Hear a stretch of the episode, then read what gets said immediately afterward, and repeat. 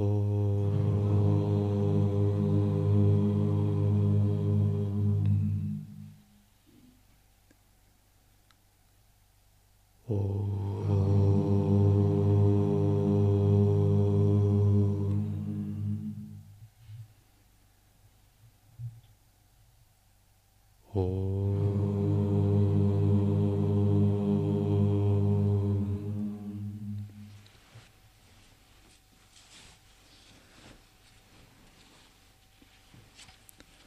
Продолжение наставлений Шри Рамана Махариши. Природа Бога.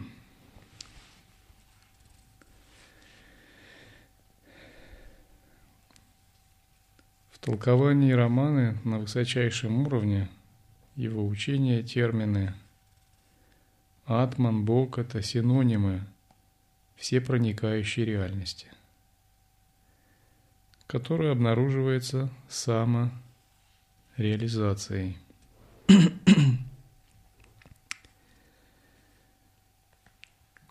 Когда мы говорим о природе Бога, мы говорим, что мы раскрываем взгляд или видение. Для нас природа Бога всегда связана с недвойственным видением –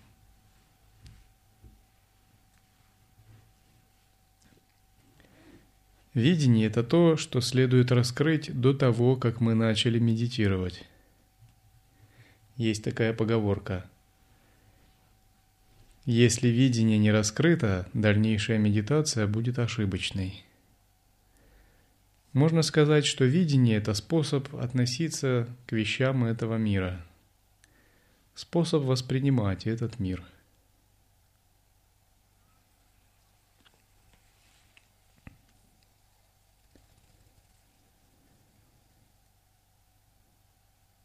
точки зрения Раманы, постижение Атмана и есть постижение Бога. Оно проявляется для йогина не переживанием некого отдельного Бога, но скорее пониманием, что он сам есть Бог. Такое понимание приходит на высших уровнях реализации. Это реализация недвойственности, самоузнавания –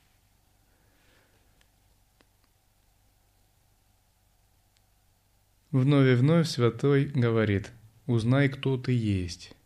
Все твои вопросы, потому что ты не знаешь, кто ты есть. Узнай, кто ты есть. И не спрашивай другого. Ты это спрашиваешь только потому, что не знаешь, кто ты есть.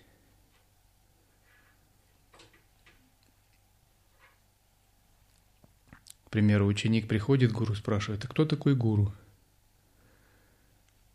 Учитель говорит, узнай, кто ты есть, тогда ты узнаешь, кто такой гуру. Пока ты этого не узнаешь, что бы тебе ни было сказано, ты не поймешь.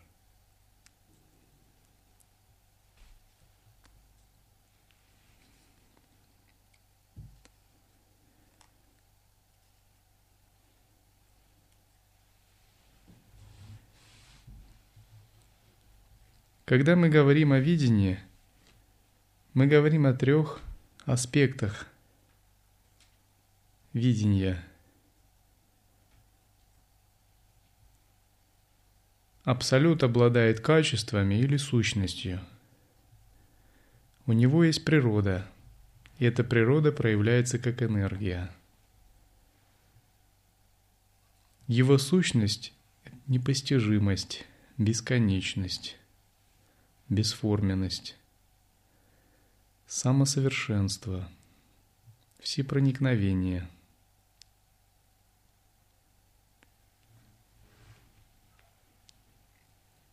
Чистота, незапятнанность. Арья, Чинтья, Ананта, Ниранджана. Сарвабхава.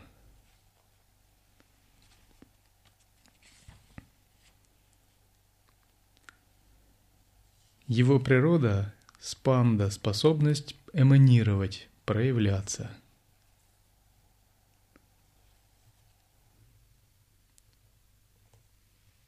Это означает, что проявление всегда выступает в нем посредством его силы, но сам он не творец, он отделен от этого проявления. Лучи исходят из Солнца, но Солнце отдельно от лучей. У Солнца нет воли светить, посылать свой свет, как-то выбирать и прочее. Это происходит самопроизвольно. Таким же образом у Абсолюта нет какой-то обусловленной воли или желания. Это происходит самосовершенно.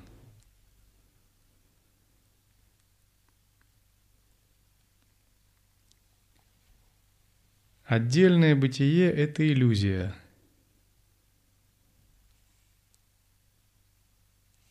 Иллюзия того, что мы отдельны от Абсолюта. Когда эта иллюзия рассеивается, есть только Абсолют. Обычно таково концептуальное описание – но мы говорим, что даже такое концептуальное описание неудовлетворительно в том смысле, что любая концепция все равно не в состоянии адекватно описать ни качество абсолюта. Поэтому мы принимаем эту концепцию просто как рабочее описание. А если говорить о прямом видении, то все эти объяснения можно заменить, к примеру, одним словом. Звук хлопка одной ладони – тот, кто его слышит, он понимает все слова, которые говорили, говорились ранее. Но кто его не способен услышать, даже если много ему слов сказать, это будут просто слова. Поэтому наша школа акцентирует прямое видение, прямое переживание. Такое видение называют пратьякша или шуньята махасидхов – это означает видение, минующее концептуальное объяснение.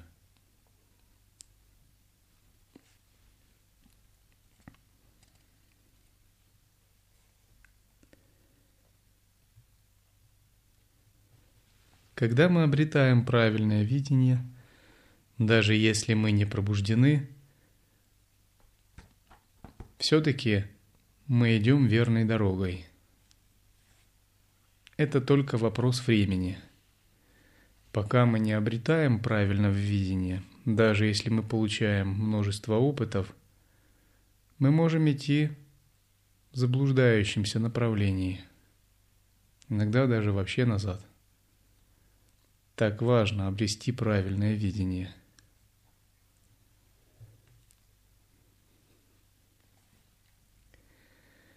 Прежде чем вы получите Курты монахов, послушники, вы сдадите экзамен по словесному самоосвобождению. Можно сказать, словесное самоосвобождение – это ваше начальное видение. По крайней мере, на уровне слов и ума мы должны иметь такое понятие видения. Как относиться ко всему –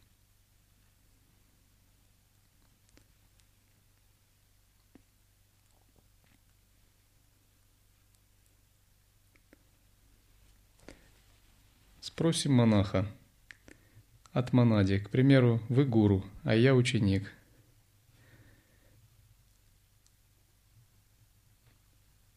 Продемонстрируйте видение. Вот я вас спрашиваю, прихожу утром на консультацию и спрашиваю. Мне снился сон, и вы, мой гуру, пришли ко мне во сне. Вы делали какие-то магические пассы со мной – это было так странно и интересно. Вы мне передали зеленую коробочку, излучающую сияние. Не могли бы вы мне объяснить, что это за коробочка и что там было внутри? Я очень заинтригован этим сном. Что бы вы ответили как гуру, если бы вы играли роль гуру? Чтобы разъяснить мне правильное видение. Все видения, переживаемые, лишь игра воображения, двойственного ума. Поэтому вначале нужно осознать, найти того, кто переживает это все.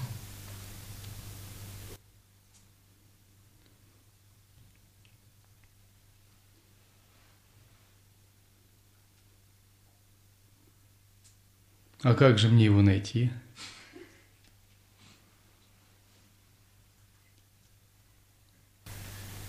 Сосредоточиться на чувстве «я», на ахамврите. Я сосредотачиваюсь, но что-то не очень получается.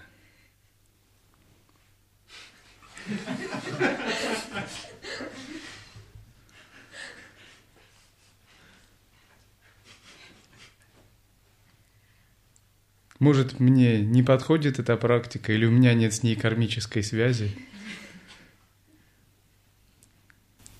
Ну, я всегда присутствует. Но мы его всегда забываем. Лишь обратив на него взор, мы осознаем, что я – это не образы, это не переживания. Ну хорошо, как же с коробочкой быть? Я не могу поверить, что такой интересный сон и все это иллюзия. Вы ко мне приходили реально, я все это видел. Я бы очень хотел еще раз на нее взглянуть.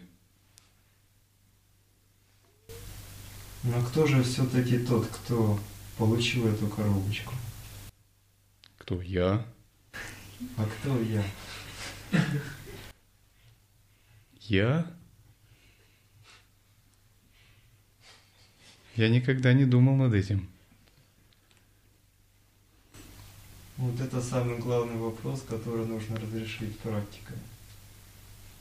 Когда он разрешится, все остальное станет на свои места.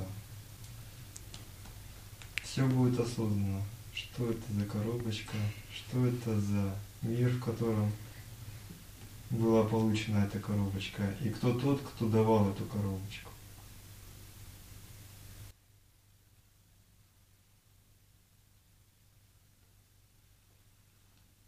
Похоже, уже все стало на места.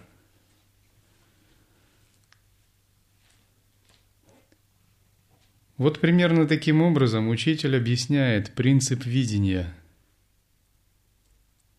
Как относиться ко всем феноменам, психики сознания, внешнего мира.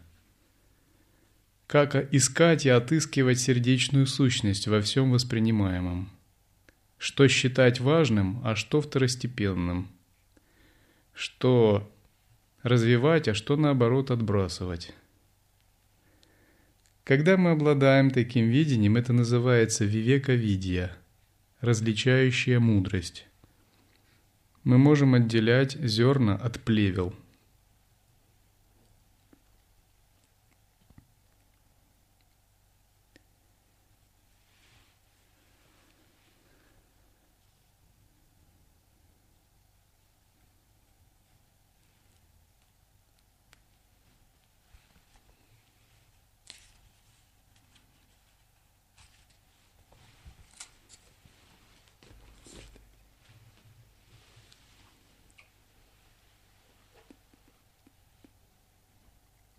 Вопрос.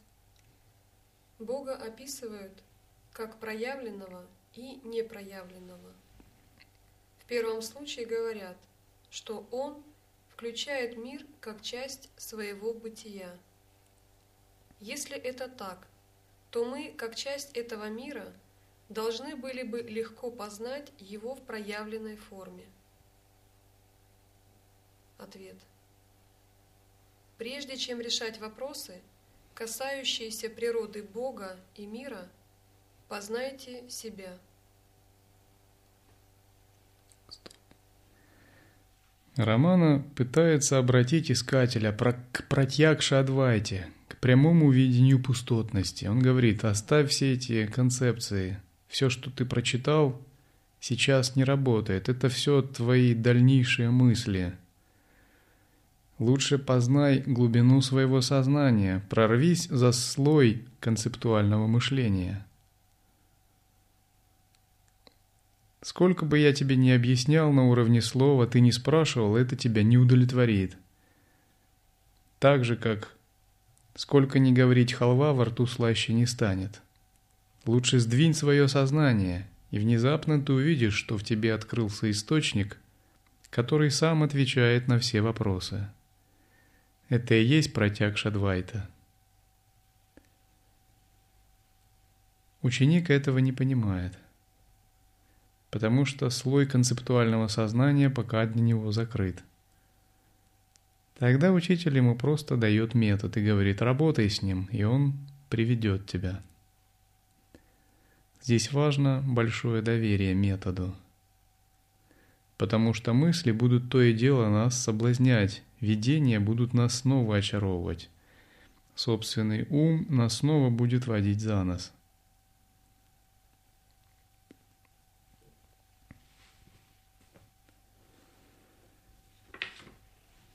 Анандатхьяна. К примеру, вы гуру, а я ученик.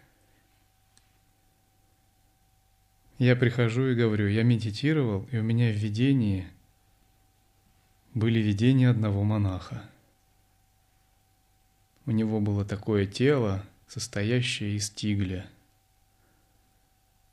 Он мне делал какие-то мудры, еще звал за собой, хотел показать какое-то тайное место. Надо было мне пойти за этим монахом. И что это за мудры? Как бы вы объяснили ученику принцип взгляда.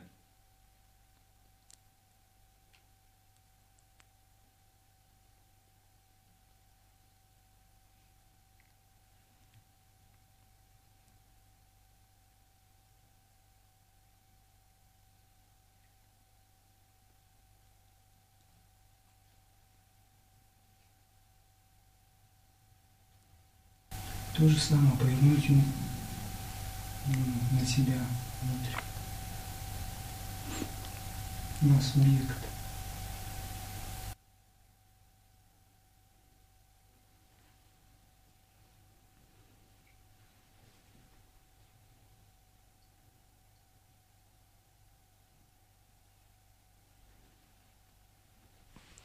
Васудева. Не должен спрашивать деревенский староста.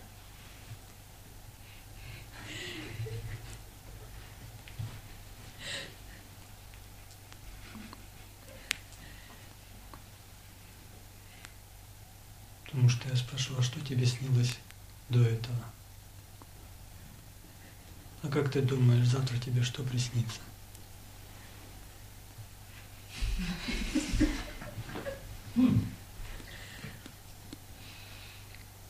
Когда все это закончится, что останется?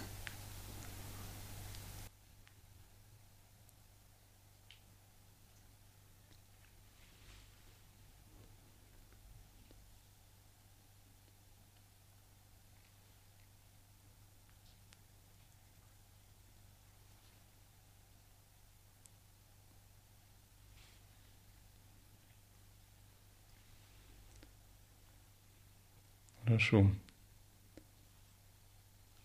Все, что мы не воспринимаем, является с нами нашего подсознания и поверхностного ума.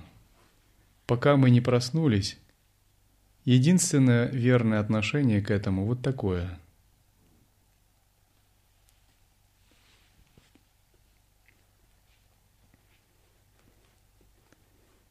Именно тот, кто раскрыл видение, имеет вот такое отношение ко всему, вот такой взгляд. Он знает – Ниже недвойственности меня ничто не интересует. И он тренируется перемещать свое сознание на недвойственность.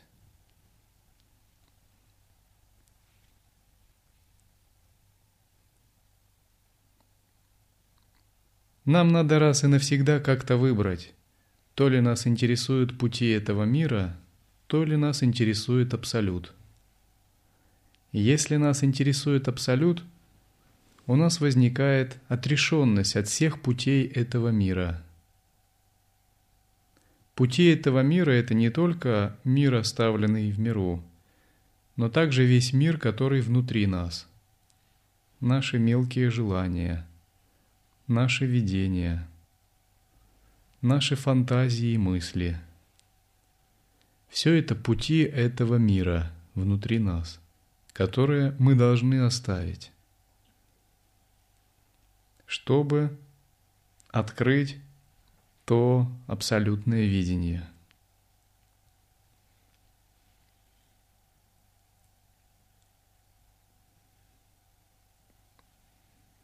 И здесь, как бы ученик ни спрашивал, учитель будет всегда бескомпромиссно ему отвечать, говоря, что ты можешь видеть все, что угодно, ты можешь думать все, что угодно и говорить. Все это твои сновидения. Открой говорящего, найди думающего.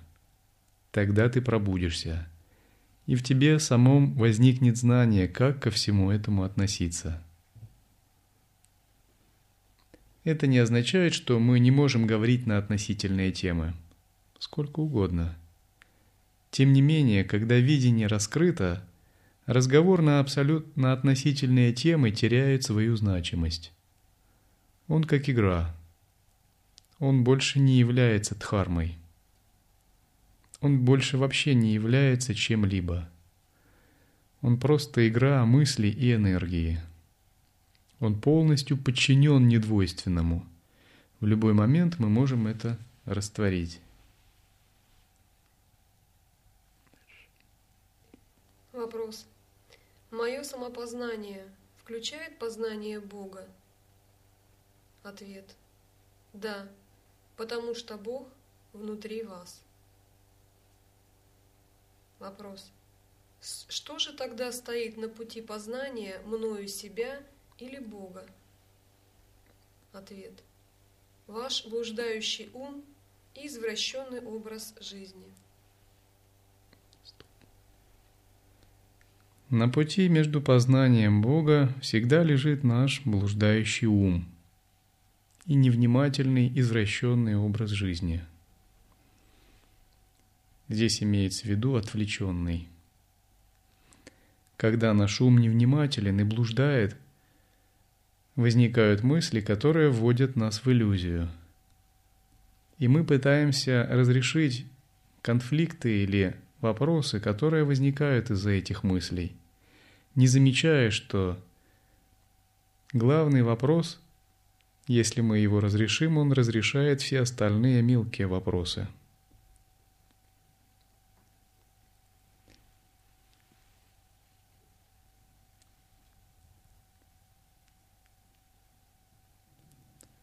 К примеру, вы гуру, а я ученик, я вам прихожу и раска... прихожу и спрашиваю вас.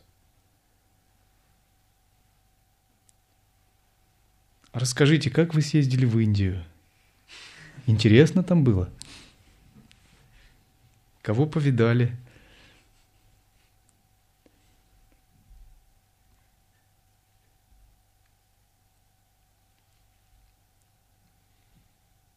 Но я к вам пришел за просветлением.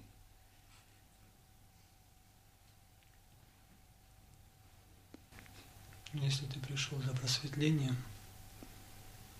то все остальные вопросы можешь отбросить.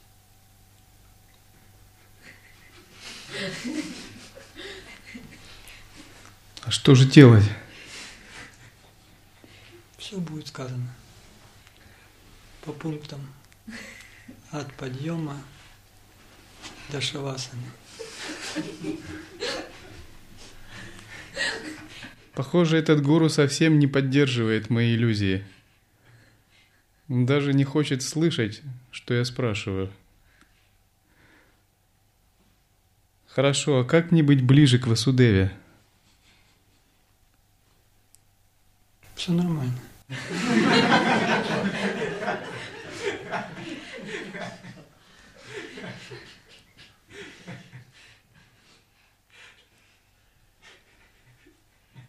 Я в замешательстве.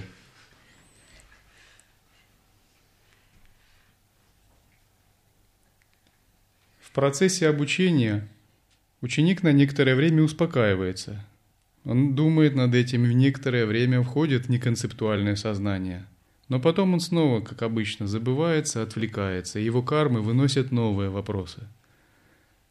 И он приходит снова с этими вопросами. Гуру здесь как сублиматор. Он в принципе как бы не слышит вас. Вернее, он слышит, но он слышит ваше сердце – но ваши иллюзорные вопросы он слышит тоже, но он их не хочет слышать. Почему? Потому что это большие-большие рога бедного кролика. Все, что с ними делать, не отвечать на них, а сбивать.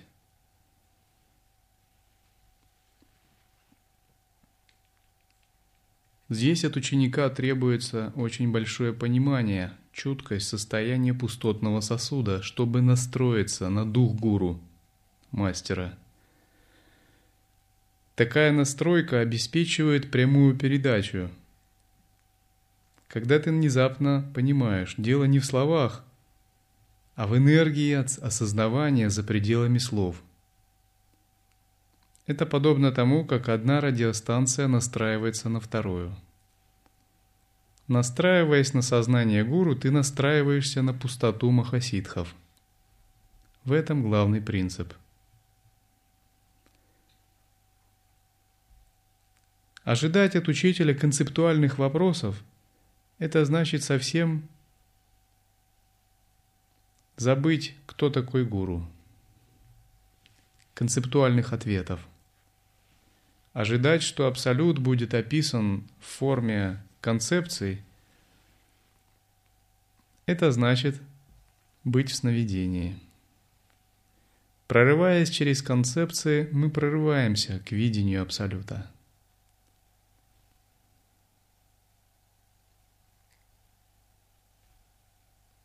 Каждый такой ответ подобен мечу Манджушри, который отсекает иллюзии. Вот представьте, что в этом состоянии вы находитесь непрерывно. Тогда все мысли, которые возникают, они не могут выдержать такого бескомпромиссного взгляда. Когда вы овладели, говорят, что вы раскрыли видение, вы раскрыли взгляд. Вам надо его просто тренировать.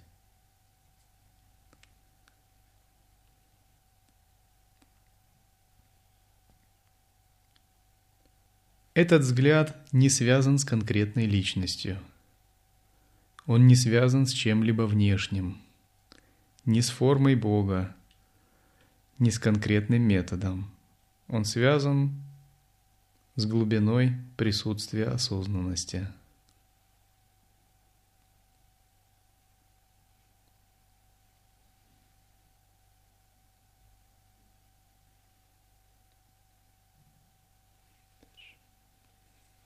Вопрос. Бог – это личность? Ответ. Да. Он всегда первое лицо. Я. Постоянно стоящий перед вами. Но из-за того, что вы отдаете предпочтение мирскому, кажется, что Бог удалился от вас. Если же вы все отбросите и будете искать только Его, то Он один останется, как Я – Атман.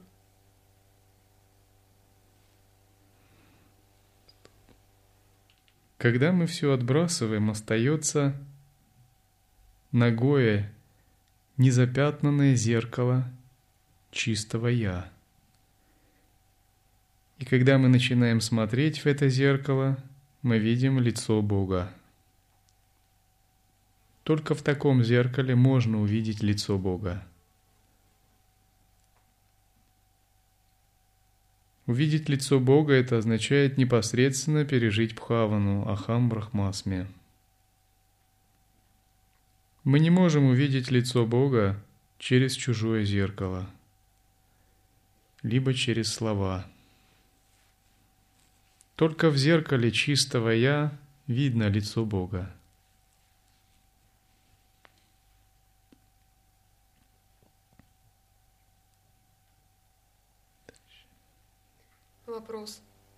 Бог в стороне от Атмана? Ответ. Атман – это Бог. Я есть – это Бог. Такой вопрос возникает потому, что вы привязаны к эго. Он не поднимется, если вы держитесь за истинное «я», ибо оно не хочет и не может о чем-либо спрашивать. Спрашивать в нас хочет понятийный ум. Этот ум подобен обезьянке, которая привыкла прыгать по деревьям. Когда же мы открываем глубинное «я», оно ничего не хочет спрашивать. Бхагаван Ширажниш говорил так после просветления. «Вопросов у меня нет, есть только одни ответы». Это означает, что все концептуальные вопросы заканчиваются на открытии глубинного «я». При этом я не говорю, что вы не можете спрашивать. Ваши вопросы могут быть. Они касаются простых вещей, служения или тонкости выполнения техники, метода. Но метафизика, вопросы, касающиеся природы реальности, исчезают напрочь. Остаются только технические детали. Как бы всю оставшуюся жизнь ученик задает вопросы, касающиеся деталей. Это подобно тому, как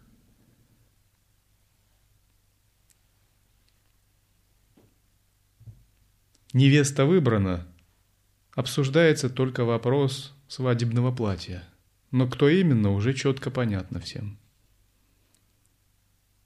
Но пока вы не раскрыли видение, невеста еще не выбрана.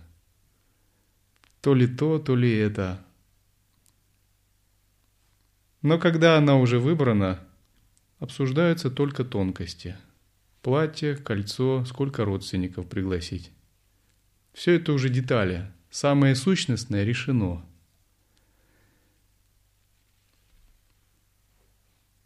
Да, для монахов, конечно, это не совсем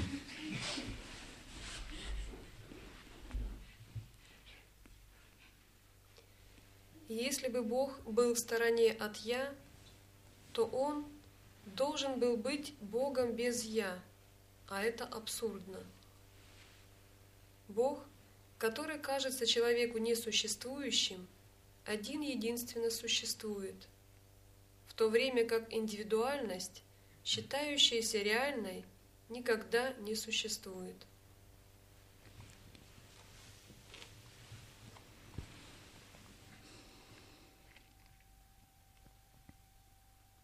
Когда мы смотрим в чистое зеркало «Я», и мы видим лицо Бога, как Пхавану, мы видим, что Он единственно только и существует. А наша индивидуальность, которую мы считали реальной раньше, никогда не существовала.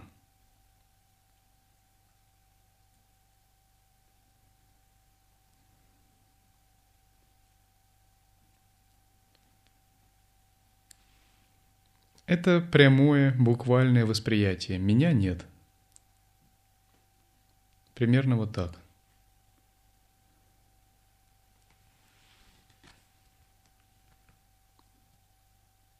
Вы можете буквально чувствовать, меня нет. Все мое – это неведение, все мое – это иллюзия. Все мои мысли, предпочтения, визуализации, мечты – и желания происходили раньше из ложного центра, а теперь этот центр рассеялся. И вот воссияло чистое «Я». А меня, как такового, выбирающего, вообще нет.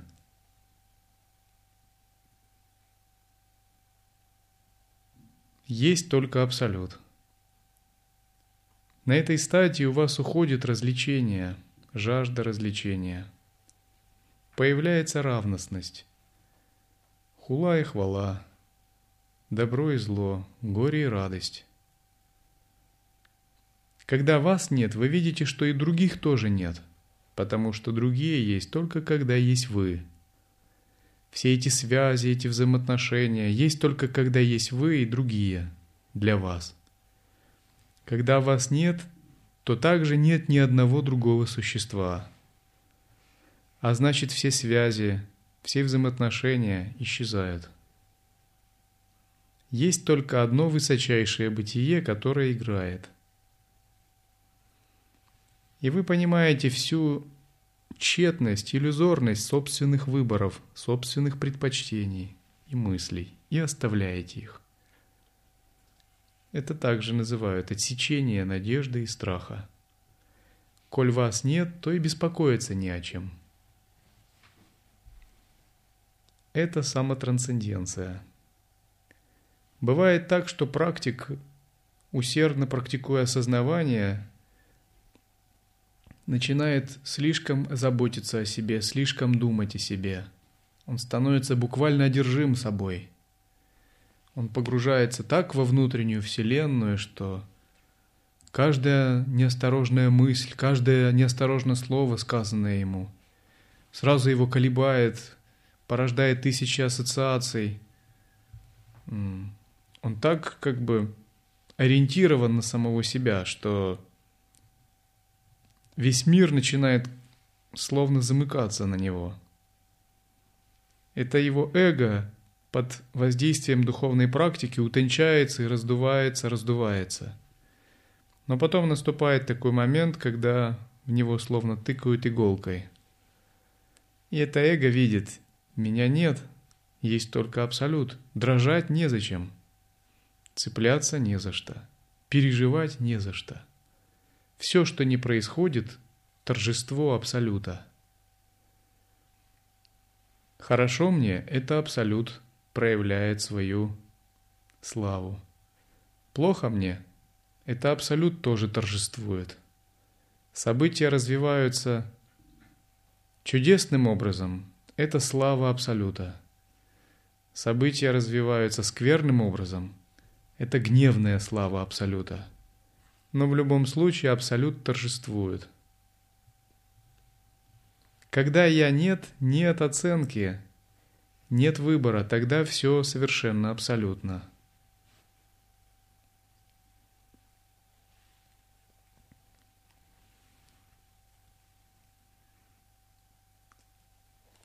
Сначала, когда наше «я» есть, мы слишком много выбираем –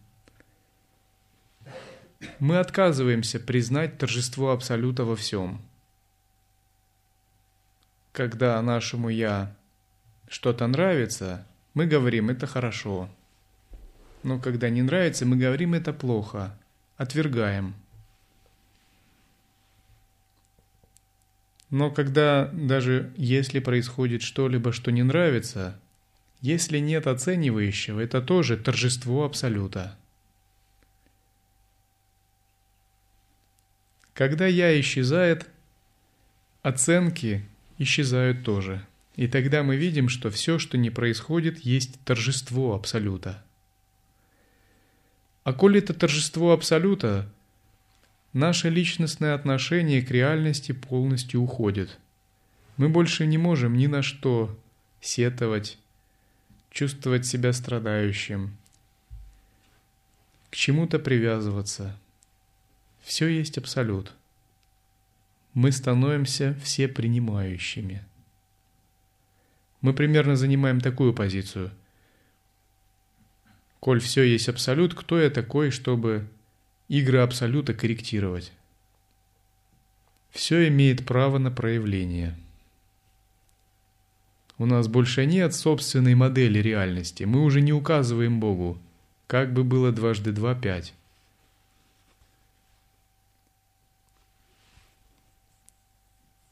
Все эгоистичные молитвы человека, они подобны просьбам «О Господь, сделай, чтобы было дважды два, не четыре, а пять». Потому что они исходят из иллюзорного «я». Это иллюзорное «я» чего-то жаждет. Того или этого. Оно жаждало мирского, власти, золота и женщин.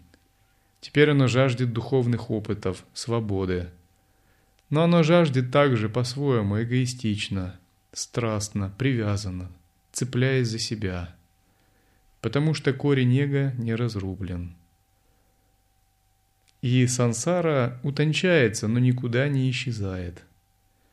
Но когда я исчезла, внезапно мы обнаруживаем, что самые наши сокровенные молитвы исполнены. Они исполнены только потому, что исчезла это я, которая так жаждала.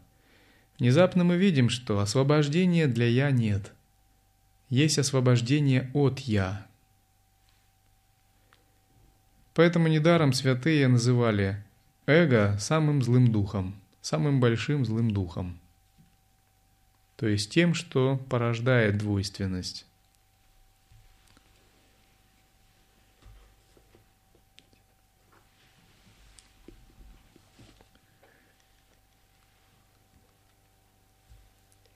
Мудрецы говорят, что то состояние, где познается собственное небытие, шунья, одно есть великолепное, высочайшее знание –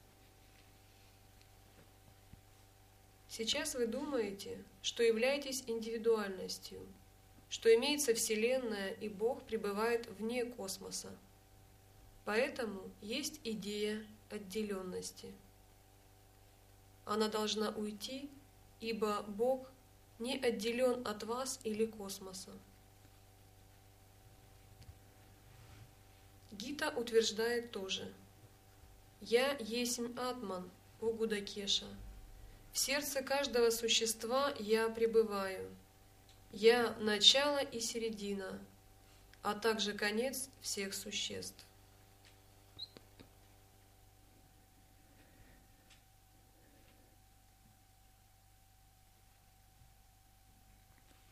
Если есть мы, то есть замешательство, страдание, неуверенность, отождествление, гнев, обиды, привязанность и прочее. И мы склонны проецировать причины этих вещей на внешние объекты. К примеру, мы можем вообразить, будто проблема наших неурядиц в другом человеке и сердиться на него. Но когда вы придете к учителю с жалобой на этого человека, если он видит, что вы действительно из-за этого ваш ум обеспокоен, он может сказать, проблема другая, она в том, что ты думаешь, что ты – это ты.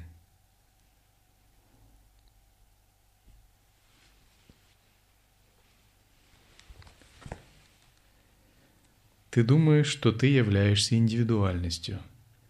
Устрани эту проблему, и ты не увидишь ни одной проблемы во всех больших вселенных, во всех трех мирах. Когда мы понимаем это, говорят, что мы раскрыли видение, мы раскрыли взгляд. На этой стадии любая проблемность, обусловленная умом, уходит. Могут оставаться тонкие какие-то кармы в тонком теле, праны, относительные кармы.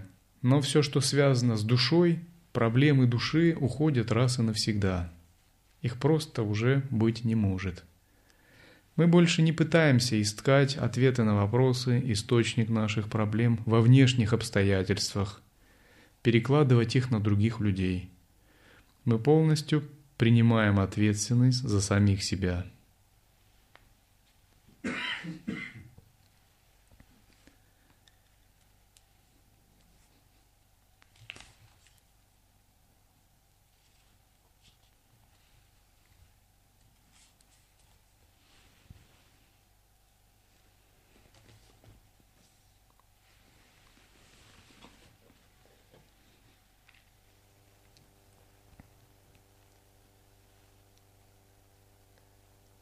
Вопрос. Я это понимаю. Брахман, конечно, неделим. Ответ. Суть в том, что Брахман есть все и остается неделимым. Он всегда реализован. Однако человек не сознает это и должен прийти к такому знанию. Знание подразумевает преодоление препятствий – которые мешают открытию вечной истины, что Атман тождествен Брахману. Эти препятствия, взятые вместе, формируют вашу идею об отделенности, как индивидуальности.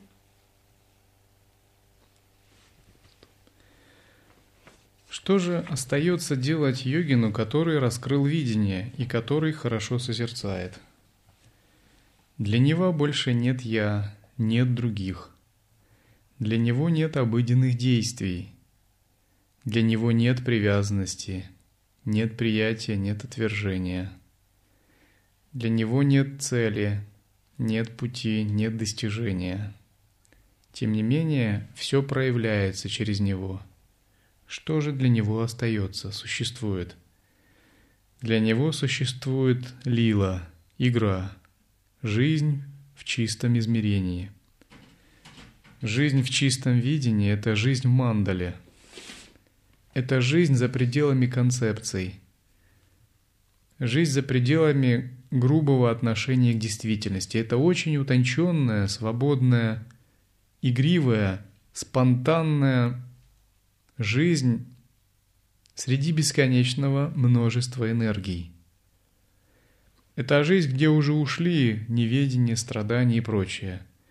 А есть просто проживание остаточных карм в чистом варианте. Ситх Сахаджи, Ситхи йогини Сахаджи йогини Чинта вот так пишет. Чтобы кого-то освободить, Смеешься ты или плачешь, спишь или бодрствуешь, проявляешь постоянство или ветренность, заигрываешь или бесстрастно отчужден, взбаламошен, ненасытен, пляшешь или задорно распеваешь, играешь в азартные игры, совершаешь омовение или ходишь грязным, появляешься на людях нагим – богат ты, щедр или совсем нищ. Насмехаешься над учением Будды, говоришь правду, грешишь, лжешь, говоришь чепуху или просто безмолвствуешь. Поскольку все изначально чисто, просветленный человек обладает полной свободой в своем поведении. Просветленный йогин всегда чист – а его действия тела целиком священны и подобны танцу. Все телесные движения, спонтанно идущие от просветленного ума, чистые по природе, становятся священными действиями. Все произносимое становится священной речью. Действия милосердные, героические, устрашающие, страсть, гнев, гордость, алчность, зависть. Все это без исключения суть совершенные формы чистой саморожденной мудрости. Здесь описано конечное состояние пробужденного йогина. Жизнь в игре, лила. Когда тело, речь и ум полностью очищаются и становятся чистыми качествами игры энергии Абсолюта.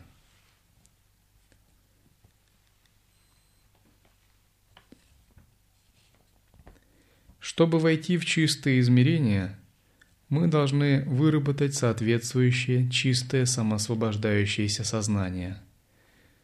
По сути, мы должны стать пробужденным божеством при жизни.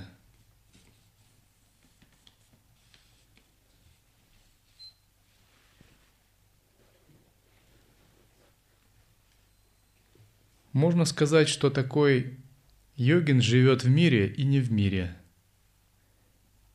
он считает себя телом, но не считает себя телом. Он говорит «я», но имеет в виду другое. Он говорит и не говорит. Он делает и не делает. Он видит и не видит. Он добивается целей, но на самом деле никакие цели он не преследует. Все это является спонтанной игрой пробужденного йогина. Разумеется, это приходит не сразу. Настоящая спонтанная игра происходит из пребывания в присутствии. Если же такого присутствия нет, то, конечно, никакой игры не происходит, а есть двойственность, обусловленность.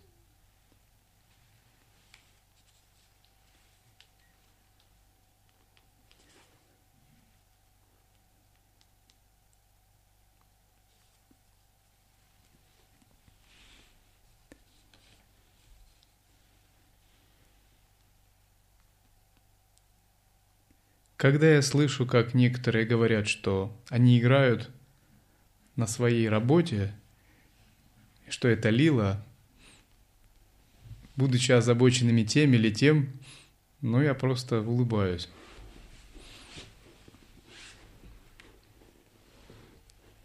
Лила предполагает полную непривязанность. Это означает, что, примеру, если у тебя установлены взаимоотношения с гуру, он тебе говорит, ну что, поиграл в работу, завтра просто исчезаешь навсегда из этой работы. Переходи в другую. Если человек может так сделать, это лила. Если у него возникают трудности или хотя бы малейшее замешательство – это карма. В древности ситхи давали такие методы ученикам, когда святой говорит, иди работай на такого-то вайшью, достигни успеха в этой работе. Три года ученик усердно работает, достигая успеха в ней. Внезапно приходит гуру и говорит, очень хорошо, у тебя хорошо получилось. Все, ты уже здесь не работаешь полностью, можешь оставить все это. Прямо сейчас бери все, что у тебя есть, и мы пойдем дальше. Тилопа обучал Нарупа таким образом. Однажды он дал задание Наропе спуститься с горы и некоторое время стать домохозяином. Затем он спустился через пару лет – и снова сказал ему оставить то, чем он занимался, и приступить к другой практике. Лила – это полная непривязанность, это полная неотождествленность. Ты ничего не делаешь, можно сказать, ты только это изображаешь.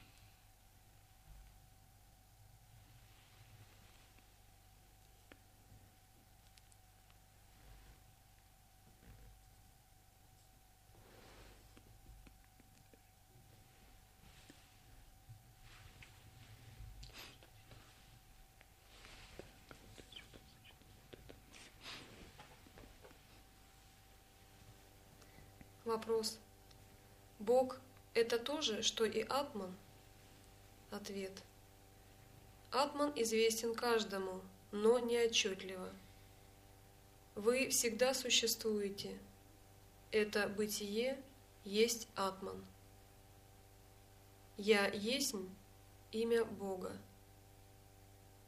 Из всех определений Бога действительно нет лучше библейского утверждения – я есмь, то я есмь. Имеются другие формулировки, такие как Брахман есмь я, Ахам Брахмасми, я есмь Брахман, и Сохам, я есмь он. Но ни одно не является столь непосредственным, как имя, означающее «я есмь». Абсолютное бытие таково, каково есть.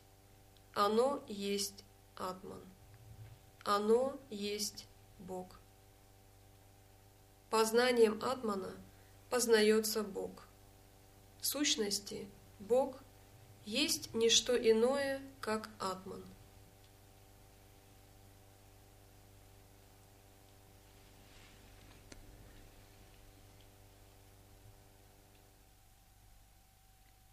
Наше чистое «Я» в его глубине есть Абсолют. Вне этого чистого «Я» нет никакого другого Абсолюта.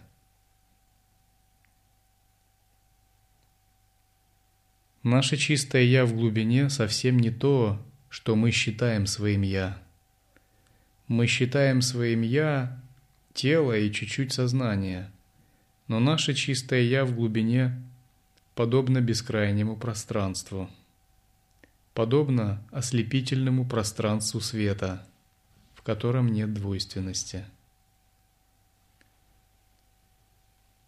Созерцать не что иное, как быть настроенным на это пространство. Видение не что иное, как понимать принцип этого пространства –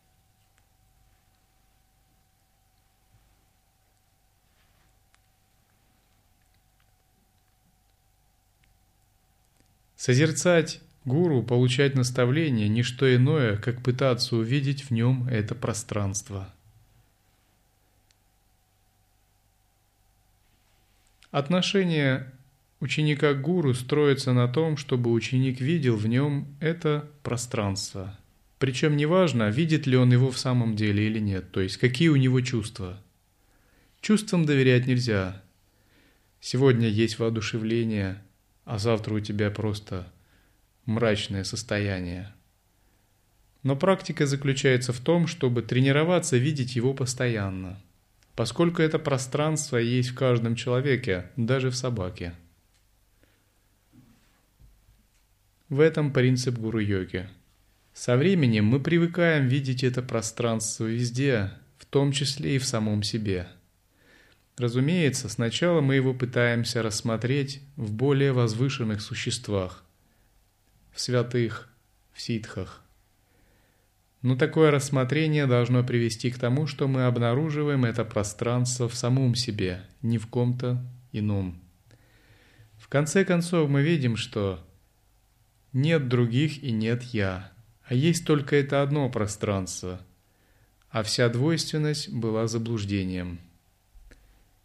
Нет нас, которые поклоняются богам или святым.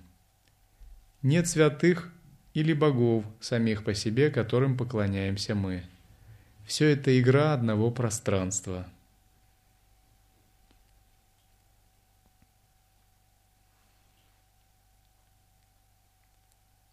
Мы воспринимаем это пространство, когда мы станем полностью пустыми, когда пустота войдет в наше сердце, легкость появится в душе, когда ни радость, ни горе не смогут нас поразить больше.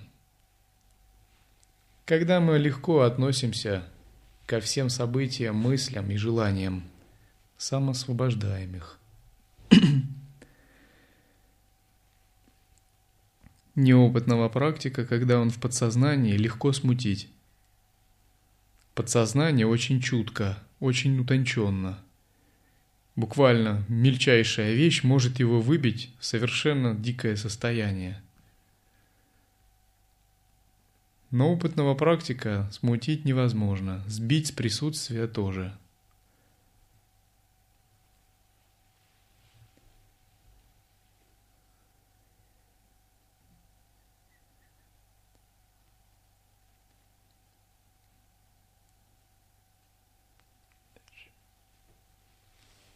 Вопрос. Бога познают под множеством различных имен. Имеются ли для кого-нибудь из них доказательства? Ответ.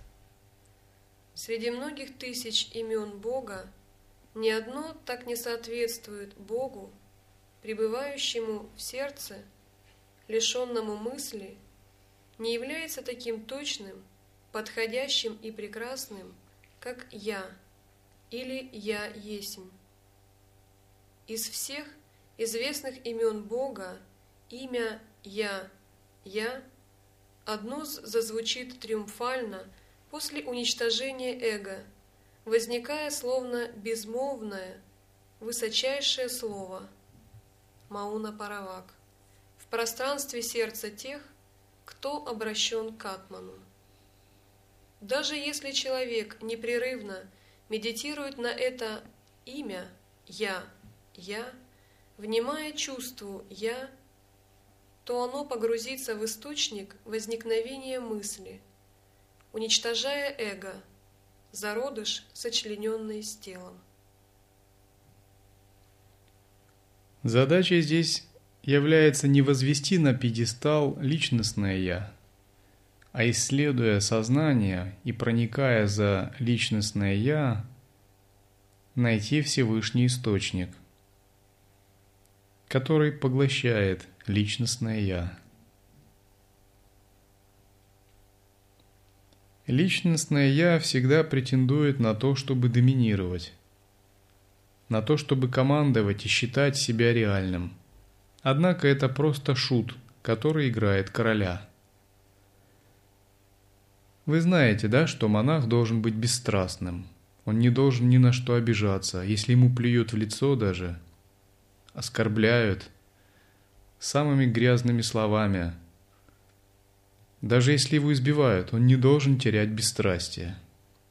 Я не имею в виду, что это в санге делают. Это как бы такое виртуальное предположение просто. Монах должен быть бесстрастен. Он должен быть безразличен к своему малому «я».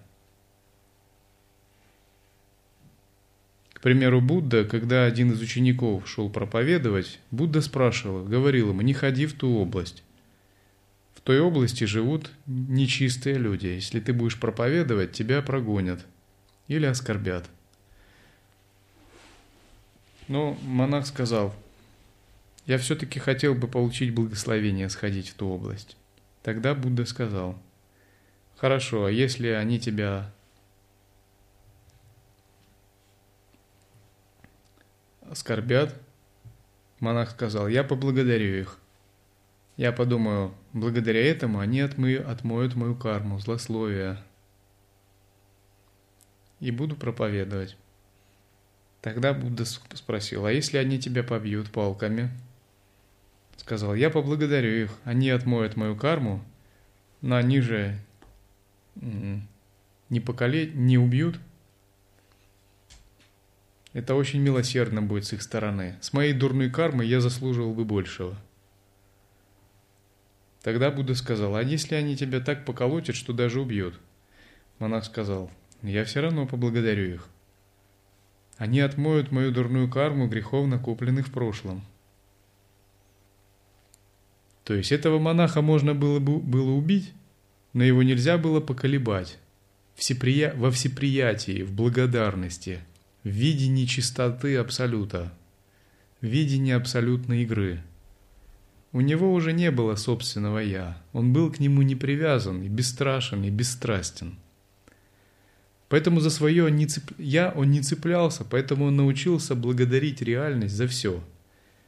Легко благодарить реальность за хорошее. Ну, в общем, и собака это делает. Если вы носите просад, она радостно виляет хвостом.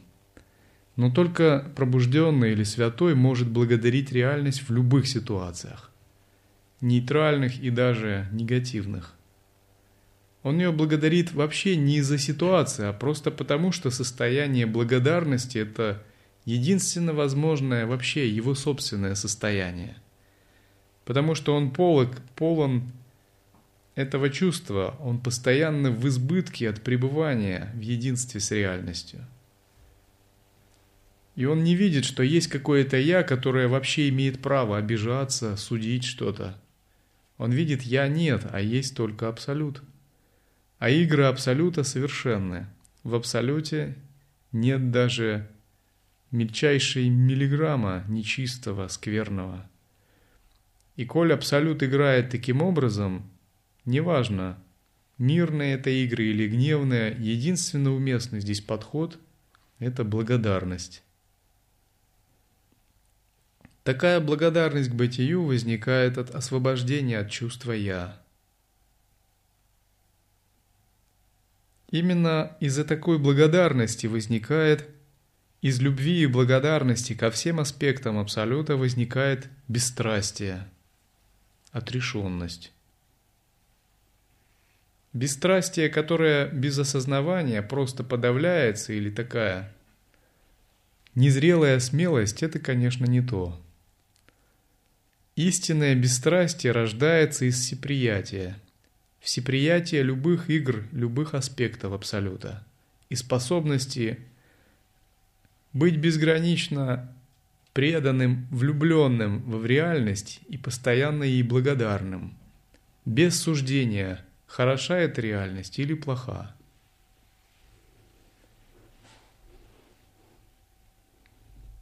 В относительном смысле мы стремимся защитить свою личность, ну, к примеру, от дождя и непогоды. Личность должна быть защищенной для удобства практики, но она не должна быть защищаемой.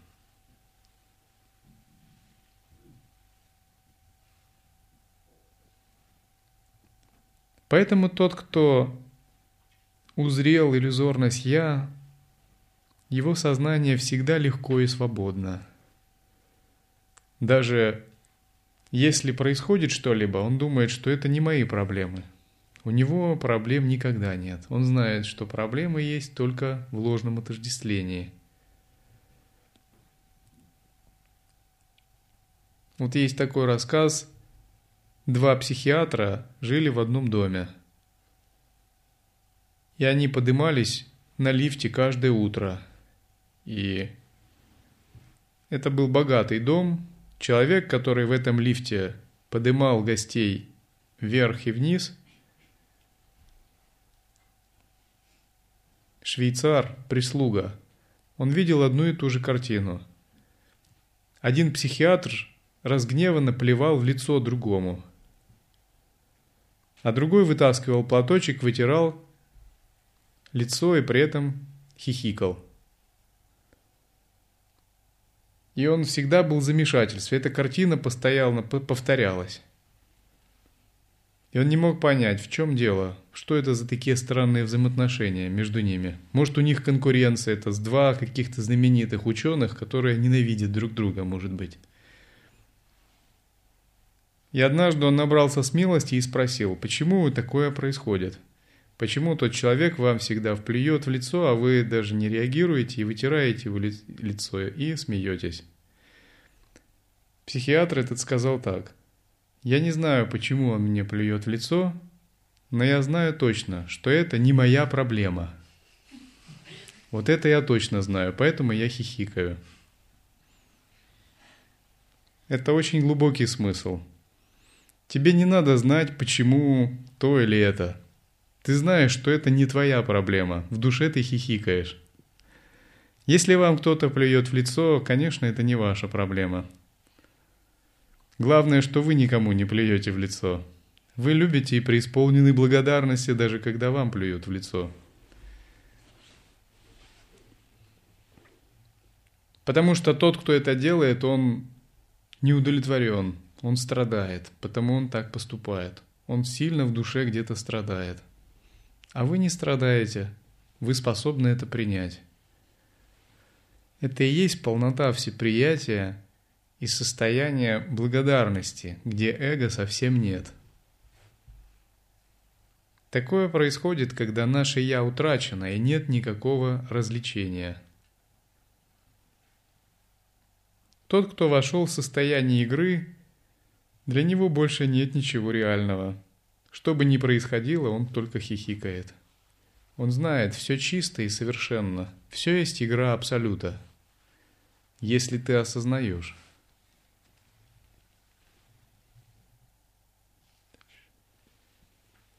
Вопрос. Каковы отношения между Богом и миром? Бог творит мир или только поддерживает его? Ответ. Все существа, чувствующие и нечувствующие, совершают свои действия исключительно благодаря простому присутствию Солнца, которое всходит без какого-либо его желания.